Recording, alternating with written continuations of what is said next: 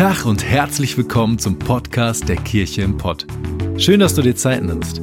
Wir hoffen, dass du die folgende Predigt echt genießen kannst und sie dich persönlich weiterbringt. Wir wünschen dir eine ermutigende und inspirierende Zeit. Viel Spaß.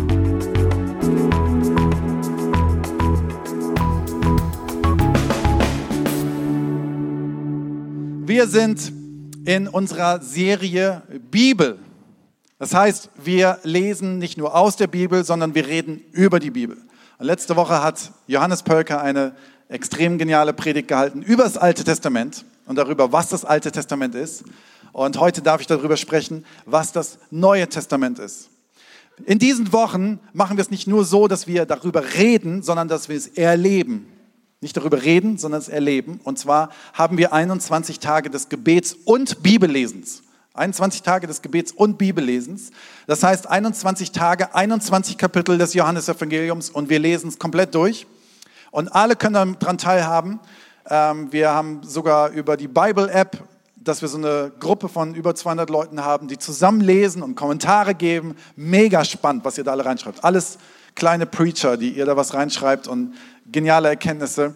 Und wir lesen in diesen 21 Tagen des Gebets, wo wir uns treffen, mittwochs, donnerstags und freitags. Mittwochs in Bochum, donnerstags DO für Dortmund und freitags in Gelsenkirchen und lesen morgens dort um 6 Uhr zusammen Bibel.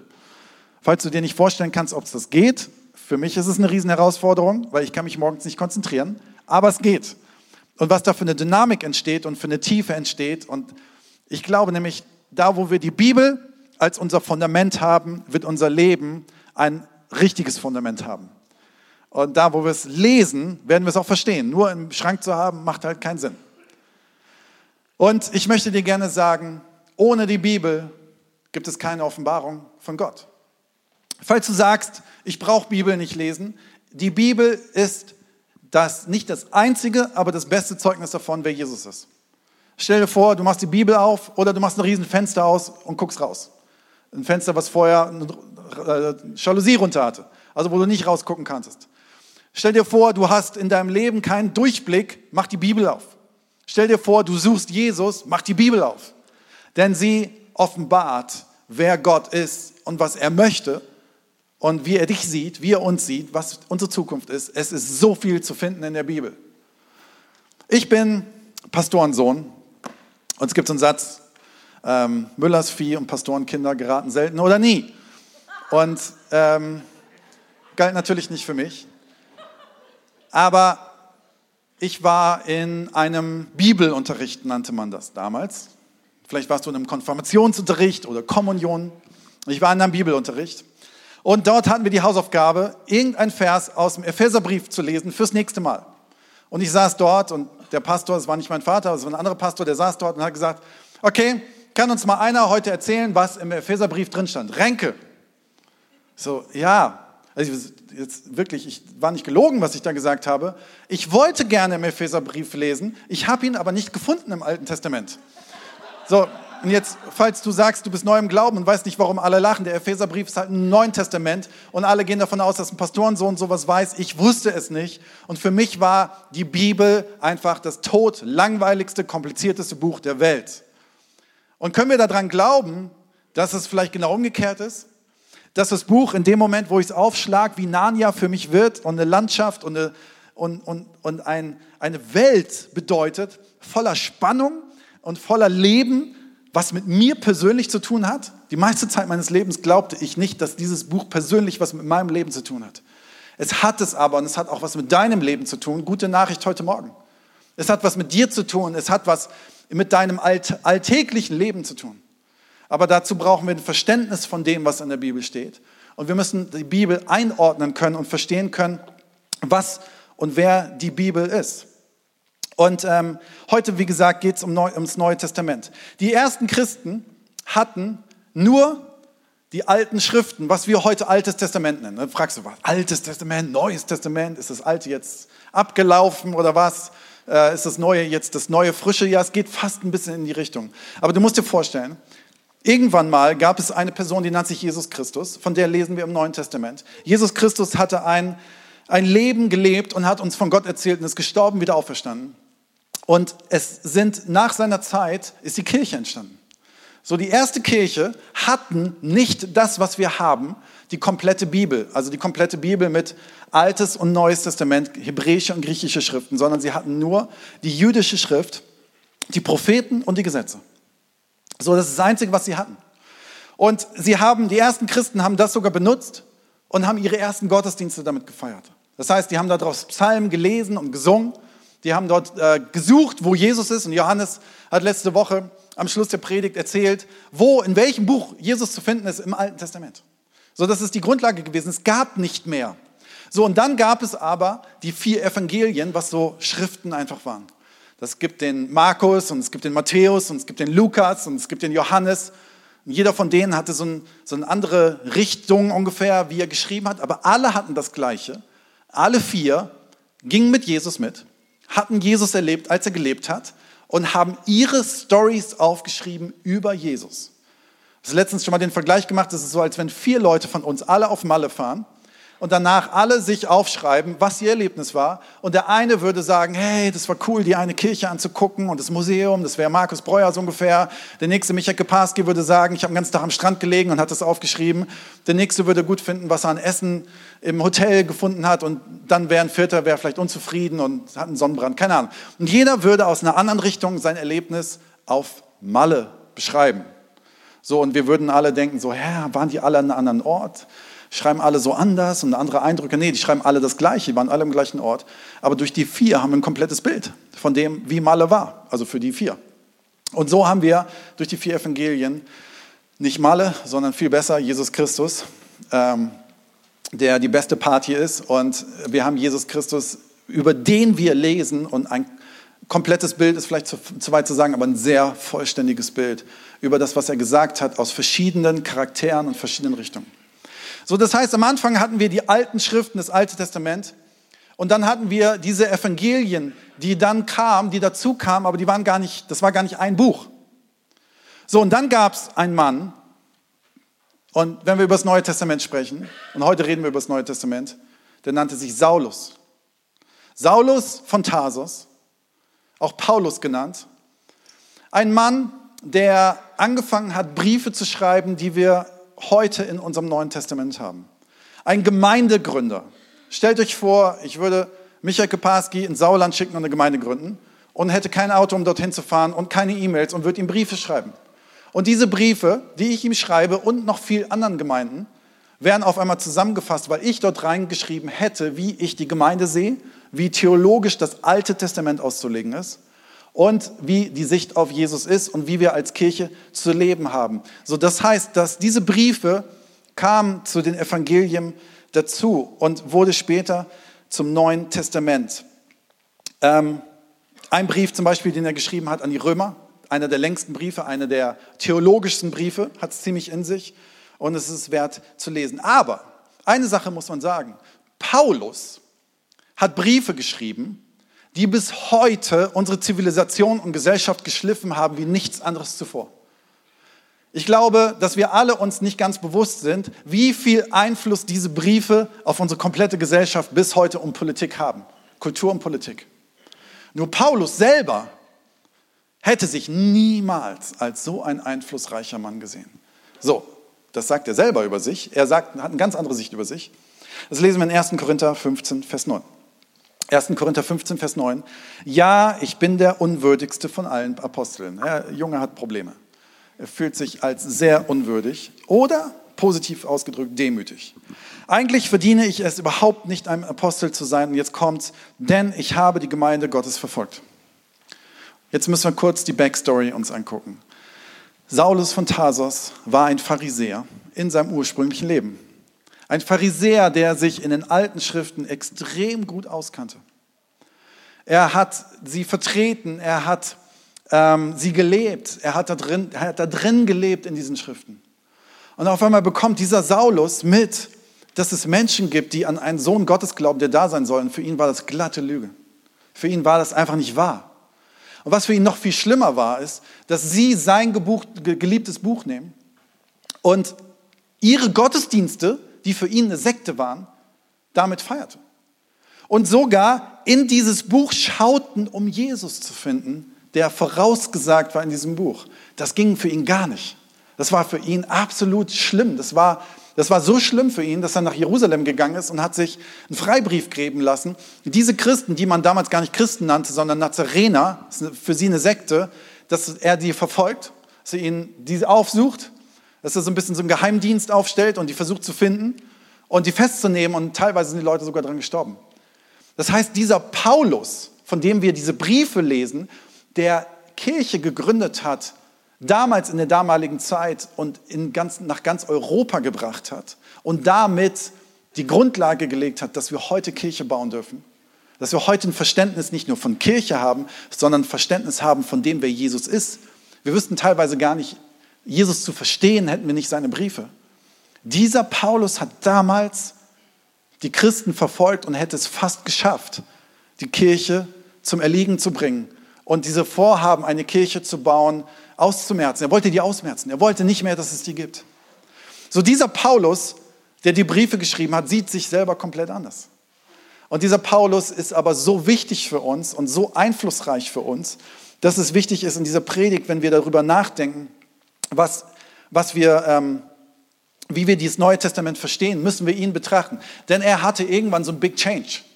Er hatte den Big Change, dass er Christen verfolgt hat und auf dem Weg, Christen zu verfolgen, ist Jesus ihm entschieden.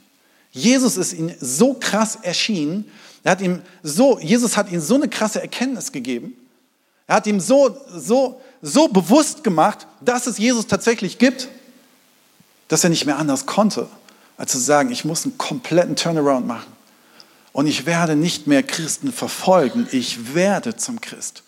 Ich werde nicht mehr die Menschen umbringen, sondern ich werde Menschen zum Leben verhelfen durch Jesus Christus. Also einen größeren Change kann es gar nicht geben. Und er hat angefangen, die Kirche zu bauen und hat ein komplett anderes Bewusstsein bekommen. Und ich möchte dir gerne heute Morgen sagen, wenn du heute Morgen das Gefühl hast, dass dein Leben und deine Story unwürdig ist, Reich Gottes zu bauen, Kirche zu bauen, dein Leben zu leben, dann möchte ich dir gerne sagen, für jeden ist ein Platz wenn es für Paulus einen Platz gab, der der größte Verfolger der Kirche war. Ich kann mir nichts Schlimmeres vorstellen. Und wenn du heute Morgen hier bist und sagst, mein Leben ist eigentlich unwürdig, dann sieht Jesus dich als würdig. Jesus sieht dich als wertvoll. Und Jesus sagt immer zu uns, es ist egal, was passiert ist, die Zukunft kannst du mit mir gestalten und sie wird eine gute Zukunft sein. Heute Morgen sind hier Menschen, die das hören müssen. Deine Zukunft kann eine gute Zukunft sein. Und Jesus möchte dir heute Morgen vielleicht begegnen, wie diesem Paulus. Vielleicht ist ein Big Change heute Morgen in deinem Leben vorbereitet. Ich möchte euch gerne drei Punkte mitgeben, warum Paulus so wichtig ist für die Bibel. Paulus ist aus drei Gründen extrem wichtig für die Bibel, fürs Neue Testament. Erstens, er schrieb das meiste davon. Er schrieb die meisten Sachen aus dem Neuen Testament. Also ist er wichtig. So, wir haben Jesus und wir haben Paulus. Paulus ist nicht Jesus. Paulus ist einfach nur ein Mensch. Wir glauben an einen Jesus, der Gott und Mensch zugleich war. Das ist schon quer zu denken, aber wir, wir sehen diesen Paulus und wir brauchen Paulus. Wir brauchen Paulus, um, um ihn zu lesen, weil wenn er so viel geschrieben hat und Gott dafür gesorgt hat, dass seine Schriften in diesem heiligen Buch zusammenkommen, scheint er für Gott extrem wichtig zu sein. Also sollten wir ihn lesen. Der zweite Punkt, warum, und, warum es so wichtig ist, und ganz kurz nur, als, das ist ganz wichtig zu wissen, als Paulus diese Briefe schrieb, schrieb er nicht die Bibel. So manche denken, ja, ja, der hat ganz bewusst die Bibel geschrieben, hat sich das Alte Testament vorgenommen und hat gesagt, ich adde mal ein bisschen was dazu, was da noch fehlt. Nein, der hat, der hat einfach Herzensbriefe geschrieben. Der hat einfach gesagt, boah, die Gemeinde da im Sauerland, denen muss ich helfen und den Korinthern und den Römern und hier und da. Und ich muss da mal reinsprechen, ich muss ermutigen und ich muss ermahnen und ich muss das und das machen. Der hat nicht die Bibel geschrieben, der hat einfach Briefe geschrieben und Gott hat das genutzt. Ich finde das extrem schön. So, der zweite Grund, warum Paulus so wichtig ist für die, fürs Neue Testament, er erklärt die Beziehung zwischen Alten und Neuen Testament. Wisst ihr, das ist ja genau dieses Verquere, dass wir denken, was ist denn jetzt hier so neu und was ist da alt und irgendwie gibt es da griechische Namen und da hebräische Namen und ich verstehe oben und unten nicht mehr und dann werden da Leute getötet, auch noch im Namen Jesu und äh, nicht im Namen Jesu, sondern im Namen Gottes im Alten Testament und das ist da der Schöpfungsbericht und der Schöpfungsbericht ist sogar zweimal da, der widerspricht sich sogar und auf einmal bin ich völlig durcheinander. Was ist denn jetzt, wo soll ich denn überhaupt anfangen zu lesen und wo soll ich aufhören? Und ich möchte euch gerne damit reinnehmen, ähm, weil es extrem wichtig ist, was Paulus über das Ganze sagt, weil er hilft uns, diese ganze Beziehung untereinander zu verstehen.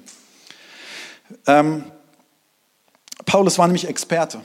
Er war extremer Experte von dem, was im Alten Testament war. Und wenn wir sehen, dass das Alte und das Neue, was später in Griechisch geschrieben wurde, zusammengebunden wurde, dann hat das wohl einen Grund und die Beziehung untereinander hat auch einen extremen Grund. Das Erste, was ich euch gerne dazu sagen möchte, ist, lese, also anders, wenn Paulus dabei gewesen wäre, als du deine Bibel bekommen hast. Also ich habe von meiner Oma so eine Bibel bekommen, in, in, so einem Lederband, selbst gehäkelt, gestrickt, keine Ahnung, das Tier gejagt und ausgeschlachtet und mir so einen Verband gemacht, um die Bibel rum mit meinem Namen eingraviert. In dem Moment, wenn Paulus dabei gewesen wäre, hätte er mir zwei Sachen gesagt, die wichtig sind. Das erste ist, lese das Alte Testament als Inspiration und nicht als Anwendung. Lese das Alte Testament als Inspiration und nicht als Anwendung. Warum ist das so? Du musst verstehen, dass das Alte Testament spricht vom heiligen Volk Israel. Das spricht vom heiligen Volk Israel. Vom heiligen Volk Israel und von deren Stories mit Gott. Und es redet davon, was Gott für Verträge, man nennt sie auch Bünde, mit den Menschen gemacht hat. Mit diesen Menschen damals. So, das heißt, es gilt für die, für sie ist es Anwendung. Für sie ist es nicht nur Inspiration, sondern es ist Anwendung. Für uns ist es Inspiration. So, und jetzt gehen wir aber weiter, denn wir als moderne Christen, als moderne Menschen, die nicht mehr, also wir sind ja nicht das Volk Israel. Wir sind Christen, das heißt, wir sind Jesus-Anhänger, wir sind Jünger. Als diese Menschen gelten nicht die alten Verträge. Denn Jesus ist gekommen und hat etwas Neues gemacht. Er hat einen neuen Bund gemacht. Wisst ihr, der alte Bund war durch meine Taten, komme ich selber muss ich mir selber was erarbeiten. Der neue Bund ist, durch Freiheit und durch Geschenk und durch Jesus Christus ist meine Freiheit. Das ist ein komplett neuer Bund. Das heißt, wir leben unter diesem Bund des Neuen Testaments. Das heißt, unsere Anwendung kommt auch aus diesem neuen Bund. Es ist ganz wichtig zu wissen. Gut, jetzt haben wir die zehn Gebote. Die zehn Gebote sind auch Anwendung für uns. Die bestimmen sogar unser Grundgesetz. Sie bestimmen sogar unser Land. Aber auch das hat Jesus mit rübergenommen. So, das heißt, es ist nicht alles ungültig, aber unsere Anwendung fürs Leben kommt aus dem Neuen Testament. Extrem wichtig zu wissen, wenn wir überlegen, wie sehen wir dieses Buch? Und um das zu sehen, das ist der zweite Punkt, so, warum ist, warum bringt, hilft Paulus uns, dieses untereinander zu verstehen, ist, nimm die Anwendung für dein Leben vom neuen Bund von Jesus Christus. Für deine Ehe, für dein Leben, für deinen Beruf, für alles Mögliche. Und ich möchte gerne einen Bibeltext dazu sagen, der uns hilft, weil du dich vielleicht fragst, ja, was ist denn der neue, wie, wie beschreibt man denn den, ich gib mir doch mal, gib mir doch mal eine Hilfe zu verstehen, was es bedeutet. Haben wir einen ganz klaren Bibeltext zu Johannes 13, 34 bis 35. Dort sagt Jesus, ich gebe euch ein neues Gebot. Ich gebe euch einen neuen Bund. Ich gebe euch einen neuen Vertrag. Hier ist er. Liebt einander Ihr sollt einander lieben, wie ich euch geliebt habe. An eurer Liebe zueinander werden alle erkennen, dass ihr meine Jünger seid. Wie, das war's schon? Das soll der ganze Vertrag sein? Wo ist das Kleingedruckte? Ja, so simpel ist es und so schwer ist es. Wenn es hier heißt, liebt einander, steht hier nicht, liebe andere so, wie du es erwartest, dass sie dich lieben würden. Das könnte sehr menschlich sein. Liebe andere so, wie du es bisher erlebt hast, dass andere dich lieben. Nein, hier steht, liebt einander, so wie Gott euch geliebt hat. Das ist die Regel, die Maßstab ist fürs neue Gesetz und fürs neue Bund und für die Anwendung auf mein Leben, wie ich zu leben habe. So, das ist, das ist die Überschrift über allem und das ist eine Freisetzung über allem. So, jetzt steht da so drin, wir sollen Jesus lieben, wie ähm, er uns geliebt hat. Es ist crazy, weil wenn ich mir überlege, wie Gott uns geliebt hat, dann sehen wir das demonstriert. Also er sagt diesen Satz, den ich euch gerade vorgelesen habe, und ein paar Tage später demonstriert er seinen Jüngern das auf eine Art und Weise, wie, glaube ich, es ihnen nicht bewusst war, als sie die Verse gehört haben. Ich glaube, das, was er demonstriert hat, nahm ihnen den Atem, weil ihm der Atem genommen wurde. Und er gestorben ist für die Menschen. Das heißt, er hat seine Liebe war, er hat alles gegeben, alles gegeben, alles, was man geben kann. Und ist wieder auferstanden. Das ist das, was wir glauben. So, und das hat er gelebt, das hat er vorgelebt und demonstriert damit. Und was er ganz deutlich sagt, ist, nicht ihr müsst sterben, das müsst ihr nicht nachmachen. Aber das Mindset dahinter, das Mindset dahinter, das ist die neue Anwendung, wie ihr Menschen miteinander umgehen sollt. Wenn ihr das macht, meine Güte, dann sind wir alle auf einem guten Weg. Das Gute bei Jesus ist, er sagt nicht, dass wir perfekt sein müssen. Er sagt nicht, dass wir alles richtig machen müssen, sondern er sagt, das ist das Mindset, was ihr euch aneignen sollt, wo ihr euch verändern lassen sollt in euren Gedanken und in eurem Herzen. Und er sagt, Paulus, jetzt haben wir Paulus, warum Paulus so wichtig ist. Er schreibt Briefe in Philippa 2, Vers 5, sehen, lesen wir das von diesem Mindset, dass er dort schreibt, das ist die Haltung, die euren Umgang miteinander bestimmen soll. Es ist die Haltung, die Jesus Christus uns vorgelebt hat. Also wir sollen unsere neue neutestamentliche Anwendung unserer Kirche, unserer Menschheit, unseres Christseins ist die Haltung, das Mindset von Jesus. Um es mal ein bisschen platt auf den Punkt zu bringen, Jesus ist Gottes Sohn, das heißt, ihm steht alle Macht zur Verfügung und stell dir vor, der kommt ins Restaurant und alle Tische sind besetzt. Und das Mindset von einem, der der König ist und dem alles gehört, wäre, macht mir den besten Platz frei, los, zack, zack, zack. Ich will mich da hinsetzen mit meinem Gefolge.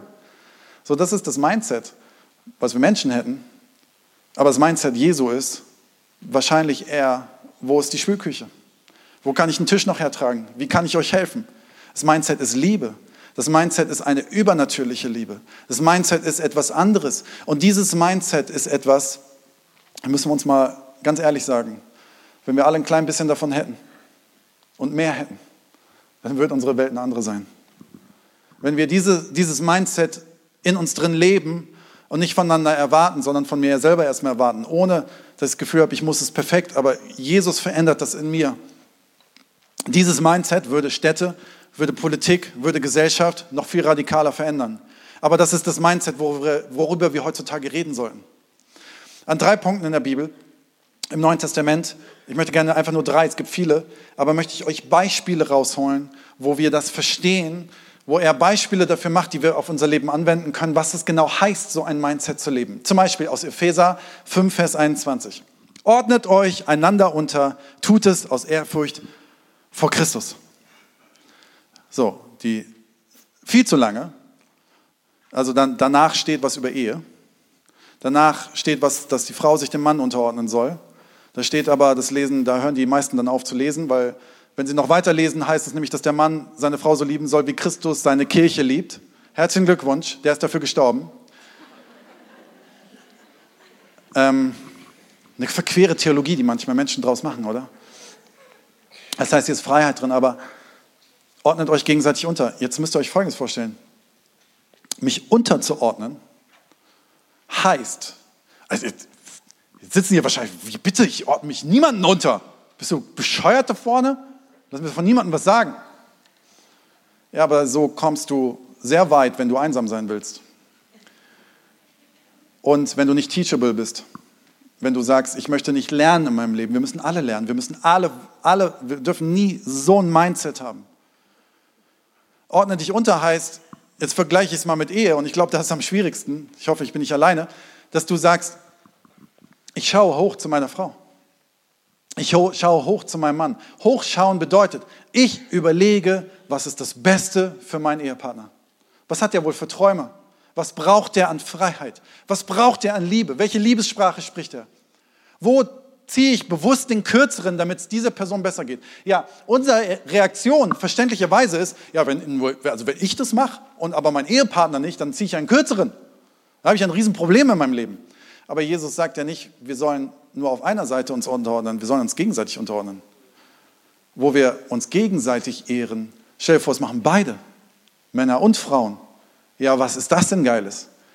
Dann entsteht eine Freiheit, dann entsteht Liebe, dann entsteht, dann entstehen so schöne Dinge.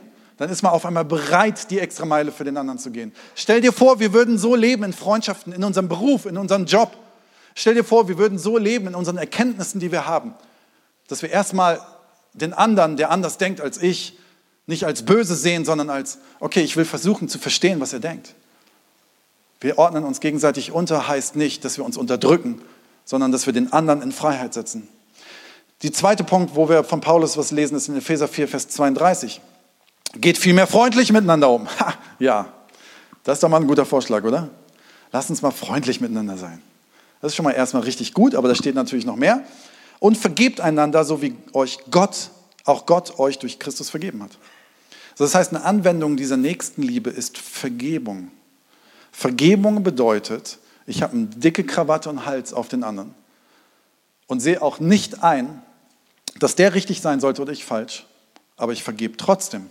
Vergebung bedeutet, jemand anders schuldet mir was, eine Rechnung offen, aber ich zerreiß die Rechnung und trage es dem nicht noch nach. Das bedeutet Vergebung. Liebe Freunde, lasst uns aufhören, unseren ganzen Schrott in unserem Rucksack mitzutragen und den ganzen Mist, den wir in der Vergangenheit oder gestern erlebt haben, der wird dich in keine Freiheit führen. Du denkst, wenn du nicht vergibst, bestrafst du den anderen, du bestrafst dich selber viel mehr. Weil du trägst was mit dir rum, was du einfach in deinem Rucksack hast. Lass uns gegenseitig vergeben. Der dritte Punkt, auch ein sehr schöner Punkt, 1. Korinther 6, 19 bis 20. Habt ihr denn vergessen, dass euer Körper ein Tempel des Heiligen Geistes ist? Auch eine schöne Anwendung, die jetzt hier kommt. Der Geist, den Gott euch gegeben hat, wohnt in euch und ihr gehört nicht mehr euch selbst. Gott hat euch als sein Eigentum erworben. Denkt an den Preis, den er dafür bezahlt hat. Das ist ziemlich groß mit seinem Tod. Darum, jetzt kommt die Anwendung, auch der Nächstenliebe, geht mit eurem Körper so um, dass es Gott Ehre macht. Geht mit deinem Körper so um, dass es Gott Ehre macht. Was bedeutet das denn? Fitnessstudio? Ich glaube, ich möchte das Beispiel von Tobias Teichen, was ich absolut geil finde an dieser Stelle, bringen. Der hat diesen Vergleich mal gemacht zu dieser Bibelstelle und hat gesagt, stell dir vor, du hast ein Auto, was die meisten von uns haben.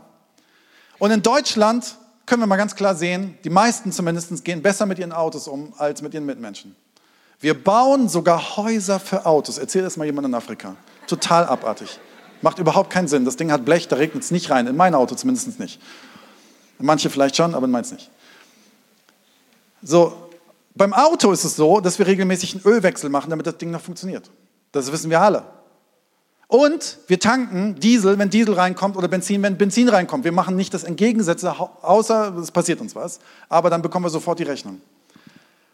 Und der Vergleich ist, wir Menschen denken doch, ach, kippen wir mal rein, was wir wollen, der Ding hält schon 80 Jahre von alleine. Würden wir beim Auto nie machen, bei unserem Körper schon. Wisst ihr, Gott hat einen Plan auch mit deinem Körper. Und was bedeutet die Nächstenliebe dahinter? Hier steht, dass wir damit Gott ehren, weil er hat mir meinen Körper geschenkt. Stell dir vor, dein Nachbar schenkt dir ein Auto und das sieht total schlimm aus. Er hat so ein schlechtes Gewissen deinem Nachbarn gegenüber, oder? Weil er wird jeden Tag sehen, wie du mit dem Geschenk umgehst. Wie gehst du mit deinem Körper um? Du kannst das übersetzen, wie du willst. Geh zum Sport und Fitnessstudio, mach das, wie du meinst. Aber wisst ihr, Nächstenliebe, dein Körper zu ehren, ist auch deinem Ehepartner gegenüber. Ja, ganz ehrlich, wenn du attraktiv bist, das ist mal Nächstenliebe deinem Partner gegenüber. Also lass uns gegenseitig unseren Körper als heiligen, das finde ich interessant, als heiligen Tempel, wenn wir davon ausgehen, dass Gott in uns lebt, ist das das Gehäuse, wo er drin lebt und das soll nicht schäbig sein, oder? So, das ist mal drei Beispiele, da kannst du auch tausende von nehmen, dass Gott sagt, wendet diese Nächstenliebe in eurem Leben an.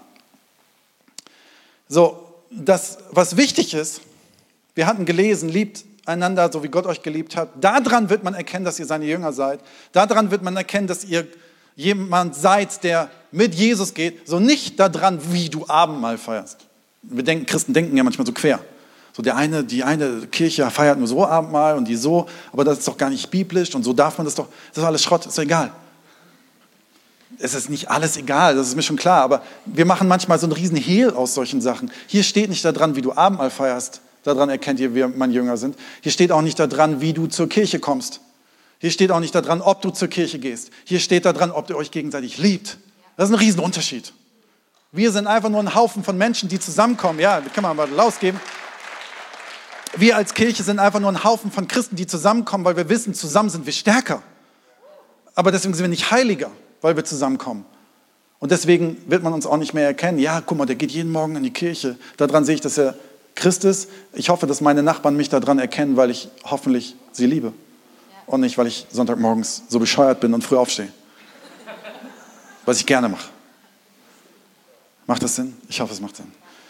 So, Paulus hilft uns, dieses Ding hier, Altes und Neues Testament zu verstehen. Das Dritte, wo Paulus, warum Paulus für die Bibel wichtig ist, er beweist, und das ist ein schöner Punkt, er beweist die Echtheit eines der wichtigsten Ereignisse der Bibel. Eventuell bist du heute Morgen hier und hast eine Glaubenskrise. Herzlich willkommen, du bist genau am richtigen Ort. Wir haben nicht vor, dich zu verändern. Wir haben nicht vor, dich mit Argumenten äh, totzuschlagen. Wir wollen dich einfach lieben und schön, dass du da bist. Ich hoffe, dass du aus deiner Glaubenskrise rauskommst. Du darfst darüber reden, du darfst dich bei Gott beschweren, Gott hält das aus, alles gut. Aber weißt du was? Woher kommt eine Glaubenskrise? Eine Glaubenskrise kommt eventuell daher, dass ich was Schlechtes erlebt habe oder dass ich grundsätzlich daran glaube, ob das, was in diesem Buch steht, wichtig und wahr ist. So, es gibt Theologen, für mich sind es keine Theologen, weil, also gute Theologen sind die, die an Jesus glauben, aber für mich ist es so, es gibt, gibt Leute, die, die, die behaupten, die Evangelien, wo über Jesus geschrieben wurde, die Johannes und wie die alle heißen, das sind alles erfundene Sachen. Die hat es vielleicht mal gegeben, aber sie behaupten, an einer Stelle hier gab es mal eine historische Person, die nannte sich Jesus, die war aber nur ein Prophet. Und Jahrhunderte später gab es Christen, die brauchten eine Begründung für ihre Kirche und haben sich die Evangelien ausgedacht. Vielleicht haben sie ein paar Erlebnisse und Schriften zusammengeholt und irgendwie zusammengeschrieben und ein bisschen verbessert und ein bisschen schöner gemacht. Vor allen Dingen, was diese Menschen behaupten, ist, dass diese Christen später die Auferstehung von Jesus sich ausgedacht haben, um dem Ganzen mehr Wirkung zu geben. Und ich möchte dir gerne helfen, zu verstehen aus der Bibel, warum dieser Gedankengang eine Lüge ist und nicht wahr ist und warum die Auferstehung Wahrheit ist. Denn ich möchte dir gerne eine Sache sagen. Ohne Auferstehung von Jesus Christus keine Bibel. Ohne Auferstehung von Jesus Christus keine Kirche. Ohne Auferstehung von Jesus Christus nicht mein Leben in der Ewigkeit. Ohne Auferstehung keine Freiheit heute. Die ist wichtig. Weißt du, wenn du glaubst, aber diese Auferstehung ein Problem mit hast, bitte beschäftige dich damit. Bitte beschäftige dich damit, weil es hängt alles an dieser Auferstehung. Denn wenn ein Gott am Kreuz, also wenn ein Mensch namens Jesus am Kreuz gestorben ist und tot geblieben ist, was hat das für eine Auswirkung? Gar nichts. Das war einfach nur ein toller Akt. Toll ist untertrieben. Ein krasser Akt. Wenn er aber wieder auferstanden ist und so wie es die Bibel sagt, in der Zwischenzeit dem Tod einen auf die Nase gegeben hat und gesagt hat, du darfst nicht mehr an alle Menschen drankommen, die an mich glauben. Ich setz, du hast, du hast Sitz, bleib weg. Das ist das, was er in den drei Tagen gemacht hat. Ich stelle mir wirklich vor, dass er in das Totenreich gegangen ist und hat der Dunkelheit und dem Tod so richtig einen auf die Fresse gehauen. Aber wisst ihr was? Das hatte keine Wirkung, wenn er wieder auferstanden, nicht auferstanden wäre und es den Leuten erzählt hätte. Also jetzt stell dir Folgendes vor. Es gab eine historische Person von Jesus, da braucht keiner dran zweifeln, da haben wir genug Wissenschaftler und Zeug, die das alles belegen. Den gab es. Aber stell dir vor, er ist gestorben und wieder auferstanden. Und du behauptest, ein paar hundert Jahre später hätten sich Leute ausgedacht, dass er auferstanden ist. So, jetzt haben wir aber für die Leute, die das glauben, dummerweise Paulus. Paulus ist auch eine bewiesene Person, geschichtlich bewiesen. Kannst du auch in Sekundarliteratur genug lesen, dass es diese Person gegeben hat der nur ein paar Jahre später, drei, vier Jahre später auf, auf, auf die Matte kam und angefangen hat zu agieren, auch das können wir beweisen. Und der wiederum ein paar Jahre später den Korintherbrief geschrieben hat. So, noch weit vor dem, was Leute behaupten, dass später Leute sich das ausgedacht haben. So, in diesem Korintherbrief wollen wir mal lesen, denn er zeigt uns, wenn also wenn er hier den Korintherbrief geschrieben hat über was, was er da erlebt hat, und das bezeugt ist, dann kann ein paar hundert Jahre später nichts anderes gedacht werden. 1. Korinther 15, ich hoffe, ihr kommt mit. Ich bin voll in der Story. 1. Korinther 15, 1 bis 6. So, vorweg wichtig, bevor wir zu dem eigentlichen Punkt kommen, aber das ist hier nochmal wichtig. Er sagt den Korinthern, der Brief ins Sauerland an die Kirche, ich erinnere euch aber, ihr Brüder Ich erinnere euch aber, ihr Brüder, an das Evangelium, das ich euch verkündet habe, das ihr auch angenommen habt, indem ihr auch feststeht, durch das ihr auch gerettet werdet, wenn ihr an dem Wort festhaltet, das ich euch verkündigt habe, es sei denn, dass ihr vergeblich geglaubt hättet. So, denn ich habe euch zuallererst das überliefert. Also er hat seinen Korinthern zeitlich gesehen hier etwas überliefert. Nicht da hinten, sondern hier zeitlich an das Geschehen von Jesus Christus, was ich auch empfangen habe, was er selber auch empfangen hat, nämlich, dass Christus für unsere Sünden gestorben ist, nach den Schriften, dass er begraben worden ist und dass er auferstanden ist. Ich bezeuge euch das, dass er auferstanden ist, und zwar hier, nicht da hinten. Ähm, jetzt bin ich aus der Kurve gekippt. Ähm, nämlich, dass Christus für unsere Sünden gestorben ist nach den Schriften und dass er begraben worden ist und auferstanden ist am dritten Tag nach den Schriften. Und dass er dem Käfers Petrus erschienen ist, danach den Zwölfen. Das heißt, Paulus hier hat, schreibt etwas, was er irgendwo hier erlebt hat, dass er mit Käfers Petrus, also Petrus, einer der wichtigsten Leute, die mit Jesus mitgelaufen sind, der ihm erzählt hat, Jesus ist auferstanden. Jetzt kannst du vielleicht sagen, ja gut, Petrus, Petrus, wer ist Petrus? Petrus ist nicht ganz unwichtig, aber vielleicht hat Petrus sich das ja ausgedacht, weil er das irgendwie toll fand, weil er irgendwie so viel Fantasie hat. Und es gibt so Leute, die beschönigen alle Geschichten immer, obwohl es gar nicht so gewesen ist. So Petrus steht nicht unbedingt für einen Mensch, der Dinge beschönigt. Aber das ist jetzt mal zur Seite. So, es könnte ja sein, dass der sich ausgedacht hat. Dann sagt er aber auch die zwölf anderen. So, da gab es noch andere. Stell dir vor, zwölf Leute kommen und erzählen, Jesus Christus ist auferstanden. Dann würde, wenn es nicht stimmen würde, einer von denen sagen, sag mal, habt ihr, sind nicht mehr alle? Das stimmt ja überhaupt nicht. Wie könnten ihr euch so einen Mist ausdenken? Nein, es haben zwölf Leute ihm bezeugt. Jetzt, jetzt geht es aber weiter. Zwölf. Was sind zwölf Leute? Danach ist er mehr als 500 Brüdern auf einmal erschienen, von denen die meisten noch leben, etliche aber auch entschlafen sind. 500 Menschen haben damals bezeugt, ein Jesus Christus von Nazareth ist am Kreuz gestorben, qualvoller Tod. Und nach drei Tagen hat er am Strand mit seinen Jüngern gefrühstückt. Wir bezeugen es. Ihn hat es gegeben und er ist auferstanden. Dieses ganze Bezeugnis läuft in dieser Region zeitlich ab und nicht dort drüben. Es ist eine, eine Zeit, wo ein Paulus, der bewiesen ist, erzählt, es haben mir diese Leute erzählt. Und wir können nachweisen, dass es diese Leute gegeben hat. So, und dann steht weiter, und das ist nochmal ein weiterer Beweis dafür, dass diese Christen damals diese Auferstehung wirklich dran geglaubt haben. Hier steht, die, manche, manche von denen sind auch schon eingeschlafen. So, die sind nicht pennen gegangen und machen keinen Mittagsschlaf, sondern man hat damals, die ersten Christen haben zum Tod gesagt, und sagen wir heute manchmal noch, die sind eingeschlafen. Was passiert mit jemandem, der einschläft? Der wacht wieder auf. Der Glaube damals war, und das war die Veränderung, wisst ihr, die ersten Christen haben die Furcht vom Tod verloren. Wenn sie sowas schreiben, wisst ihr, wie man die, den, die Furcht vom Tod verliert? wenn man gesehen hat, dass mein Rabbi, der mir extrem wichtig war, von Menschen getötet wurde, am Kreuz getötet wurde, nach drei Tagen wieder lebendig wurde, mit mir am Strand gefrühstückt hat und mit mir darüber geredet hat, dass es eine Ewigkeit geben wird.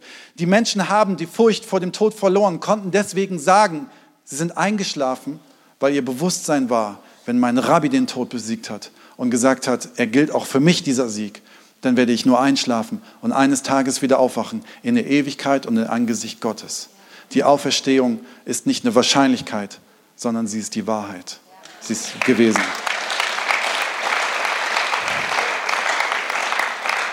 Um das Jahr 400, so das ist jetzt die Zeit, wo manche von reden, da haben sich Leute was ausgedacht. Um das Jahr 400 gab es einen Konstantin und dieser Konstantin hat damals entschieden, dass die Religionen, die es damals gab, alle in Freiheit ihren Glauben leben dürfen. Zu dieser Zeit gab es Studenten, die haben die Schriften genommen, die damals die Evangelien und die Briefe, haben sie genommen, haben sie gesammelt und haben sie zusammengebracht. Und es gab dann später ein Konzil, wo es, wo es zusammengebracht wurde, wo Altes, die griechische Schriften und das Alte Testament, die alten Schriften zusammengebracht wurden zu einem Buch was heute die Bibliothek ist, die wir haben, nämlich die Bibel. Das bedeutet Bibliothek. Wir haben dieses Buch, von dem die Bibel selber sagt, hier ist Gott drin zu finden. Ein Gott, der damals Geschichte geschrieben hat und heute meine Geschichte schreibt. Und die Frage ist nicht, ob du deinen Frieden hast mit allem, was in diesem Buch steht. Die Frage ist nicht, ob du alles akzeptierst, was in diesem Buch steht, sondern die Frage ist, die Frage ist, ob du selber Frieden hast mit dem, der in dieser Geschichte bezeugt wurde, ob du Frieden hast mit diesem. Wisst ihr, dieses Buch hat westliche Zivilisation verändert, aber es hat auch mein Leben verändert. Vielleicht hat es auch dein Leben verändert oder kann dein Leben noch verändern. Wisst ihr, wenn Jesus wirklich auferstanden ist und das ein Fakt ist, den wir gar nicht zu bezweifeln brauchen, was für ein Fakt kann diese Auferstehung in deinem Leben bedeuten? Wie groß kann der Frieden in deinem Leben werden, wenn diese Auferstehung noch mehr in deiner Seele eingewurzelt ist? Wisst ihr, Jesus ist nicht eine Pappfigur. Jesus ist nicht ein Märchen. Jesus ist auferstanden und er ist immer noch da. Wenn Jesus auferstanden ist und dem Tod einen auf die Nase gegeben hat, dann hat er auch vor, durch uns heute dem Tod einen auf die Nase zu geben. Dann hat er auch vor, durch uns in unserem Leben den Sachen, die nicht gut laufen, auf, eins auf die Nase zu geben. Er hat auch vor, in uns drin Freiheit zu schaffen. Er hat auch vor, durch das, was in der Bibel steht, in unserer Welt, in Bochum, im Ruhrgebiet, die Dunkelheit zu besiegen. Und die Kirche Gottes ist dazu berufen, davon zu erzählen und das zu verbreiten. Denn Jesus ist Sieger in deinem Leben, in meinem Leben und in dem Leben unserer ganzen Welt. Nochmal die Frage. Du musst nicht mit allem Frieden haben, was in diesem Buch steht. Aber hast du mit Frieden mit dem, der in diesem Buch steht? Ich lade euch ein, aufzustehen. Ich möchte dich einladen, einen Satz zu sprechen, der für dich vielleicht verdeutlicht, dass du sagst, wenn der Auferstandene lebt, dann möchte ich mit diesem Auferstandenen leben. Ich möchte mein Leben einem Gott geben, der präsent ist, dessen Sohn er geschickt hat, durch den wir im Neuen Testament einen neuen Vertrag und einen neuen Bund haben, der uns in Freiheit führt, der uns eine Anwendung für mein Leben gibt, was Frieden zum Ergebnis hat, der für mich gestorben ist, ob ich es anwende oder nicht, der ist für mich gestorben und lässt mich eines Tages wieder in Ewigkeit aufwachen. Und wenn du mit diesem Gott leben möchtest, dann lade ich dich ein, im Stillen für dich einfach einen kurzen Satz zu sprechen. Jesus, ich gebe dir mein Leben. Jesus, ich gebe dir mein Leben. Und wenn du das magst, lasse ich dir kurz Zeit, dieses Gebet für dich einfach zu sprechen.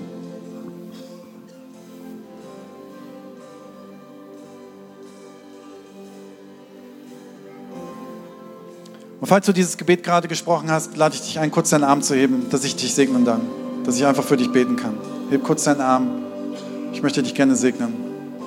Jesus, ich danke dir für jeden, der gerade seinen Frieden mit dir geschafft hat und der sein Leben in deine Hand gegeben hat, den Auferstandenen, den Sieger über Tod und Leben. Und ich danke dir, dass Menschen gerade in deine Arme laufen und Vergebung erfahren und Freiheit erfahren. Und ich möchte dich bitten, dass du sie segnest. Und ich danke dir, dass du heute anfängst, ihre Geschichte zu schreiben auf eine wunderbare Art und Weise. Und dass ihr Leben eine andere Grundlage hat. Ich möchte dich bitten, dass sie mehr verstehen, was in der Bibel steht, wie du dich offenbarst. Und dass sie Teil von Gemeinschaft sein können, wo sie aufblühen. Segnet sie in Jesu Namen. Amen.